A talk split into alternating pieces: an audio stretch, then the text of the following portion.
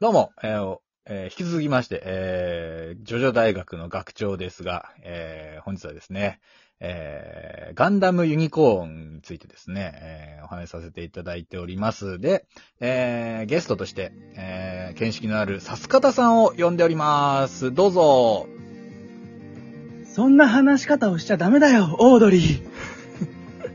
さす方です。俺がオードリーみたいになるからやめてくれ。ちょっと、あの、厳密にはちょっとセリフ完璧に一緒かはちょっあそとうで自すね信がないです。はい。はい。まあちょっとね、あのー引き続きまして、ちょっとあのーガンダムユニコーンの話なんですけれど、はい。えーまあ、オードリーって今ね、あの、名前が出てきましたけど、あの、これがですね、うんオードリー・バーンっていうね、まあ、偽名なんですけど、これ、出てくるんですよね。うん。で、これが、あの、ジオンのお姫様なんだよね。そうね。そう。ジオンのお姫様で、えー本当の名前が、えーっと、な、ザビ家の人だから、なんだっけミミネバザビか。うんそうですねミネバさんですね。ミネバ様い。や、このね、まあ、ちょっと今回はちょっとまあ、キャラクターとか、うんあー内容にね、まあ、こう触れていきたいんだけれど、その、はいまあね、そのね、ミネバーがね、いいのよ。まあ、オードリーが。うん。ちなみにこのオードリー・バーンは、オードリー・ヘップバーンから来てるんだって ね。でしょうね。あの、 まあなんかね、そうらしいんですよ。まあ、ちょっとね、お姫様がちょっとこう抜け出してみたいなのから、まはいはあ、あれらしいと。まあ、自分で名乗ってるんですけどね、これは。そうね。っていうのと、まあ、バナージ君っていう、まあ、主人公います。バナージリンクス。はい。はい。彼が主人公。バナージリンクスが主人公で。で、こいつがな、その、もろもろのなんか元凶になってる財団の御曹司なんだよね。まあ御曹司って感じじゃないけど。うんはい。で、まあ、彼が、その、まあ、曽祖父って、まあね、ひいじいちゃんから繋がるその自分のこの、まあ、運命の中でですね、そのユニコーンガンダムに、えー乗ることになり、実際その、ラプラスの箱まで到達するまでというような話なんですけれど。はい。はい。で、あのーニュータイプなんだよね、彼も。またう。んうんうん。そうですね。そのニュータイプってのにもね、ちょっとね、まあ、切り込んでいき たい。何なんだと。そう。これ。いや、ニュータイプ喋り出すともう、なんすかね。3ヶ月ぐらいかかるんでまあ、そうなのよ ね。マジで難しい。すというふう。に言われてるんだけれど、うんざっくり言うとさ、うん。まあ、う新人類みたいなもんって考えていいのーん。そう宇宙に出たんですよね、地球人が。宇宙に飛び立って、宇宙でこう、生活圏があると。いろんなコロニーがあったりとか、いろんな星があってね。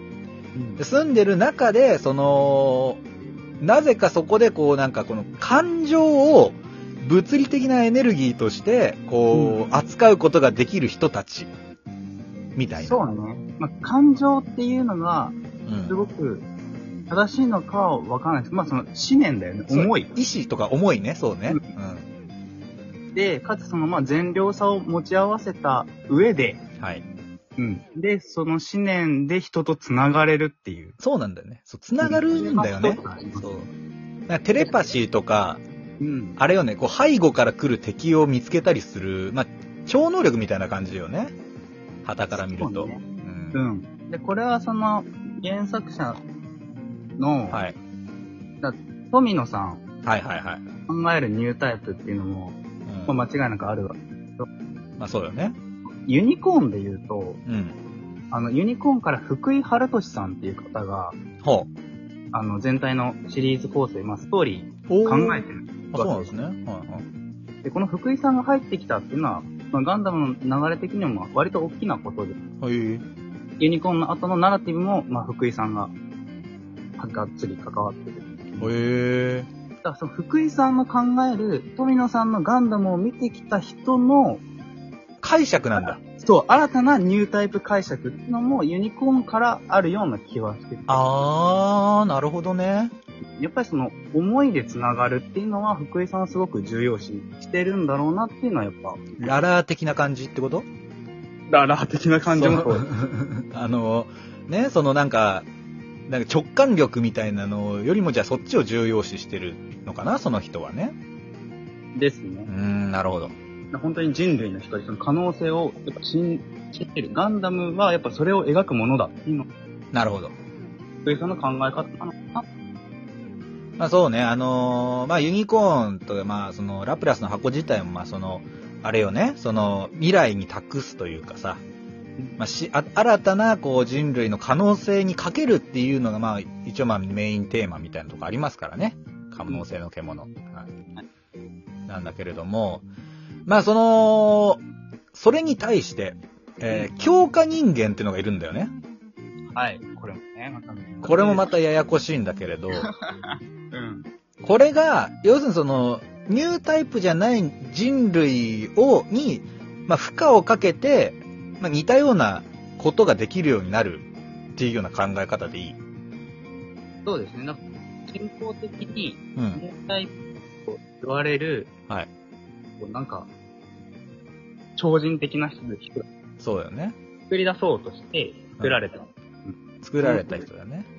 あと、バレられて、こう、調整された。そうそうそうそう。なんかこう言うこと聞くように、洗脳されてるみたいな感じよね。調整っていうのは。そういう、まあ、描かれ方が多いですね。うんうんまあまあまあまあ、そうなんですけれど。で、えーユニコーンガンダム、これ第2の主人公って言われてるのが、まあ、前回もちょっとちらっと出た、リディ・マーセナスはい。さんですねそうで。えー、波川さん、波川大輔さん声当ててますけれども、はい。うんえーこの方が、えーこれも、おエラ型の、あの、子孫というか、そうですねあれなんだよね。全員生まれて。はい。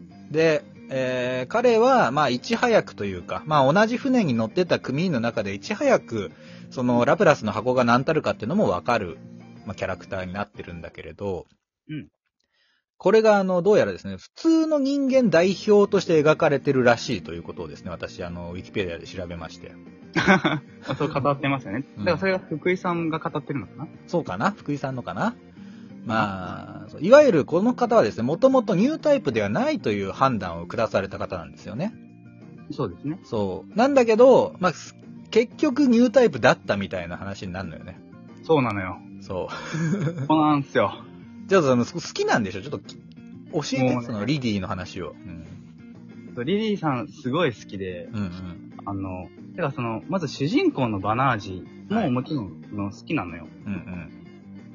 まあ、そうだね。うん善良さ持ってるし、人に優しいし、で、ね、その、周りを取り囲む、まあ、大人たちだったり、お相手にしても、それでもっつっはいて、はい。バナナね。使っていくわけよね。うん。うん。 それでもと言い続けろって言わ言われてたもんな。んそうそうそう。それでも精神、本当大事はい大事大事。で、中で、その、バナージに対する嫉妬もある。あの、リリーさん、オードリーのことね。気ねに入ってるからね。そうそうそう。だったりもあるので、プラス、その自分の、えー血筋に対するコンプレックス、そうなのよ。ね。するわけ。リディさんは、その、腕一本で、自分のその家柄関係なくのし上がりたいというかね、まあ夢があったんだけど、どこ行ってもそれがついてくるのよね。そう自分の生まれが。はい。受け入れられないというそういうことですね。確執もあったりして。はいはいはい。で、だからその、なんていうんですか、まあ、やっぱ人間臭いよね、本当にそう、リディはね、人間臭い。なんか、その、突出したなんかがあるとかじゃなくて、もう本当にこう、いろんなこう、影響を受けて右往左往してるうん。ところがね、良かった。なんか信念一本ってよりかは、その、なんか聞いて、俺はこう思うからこうしてるんだけど、本当にそれでいいんかみたいなね。そうそうそう。葛藤ずっとしてんのよね、彼はね。そうなんですよ。うんで、リリーさん自身も、あ本当に、ね、あの、っていうか、すごくいい人物。ここ人物です。そうなんですね。うん。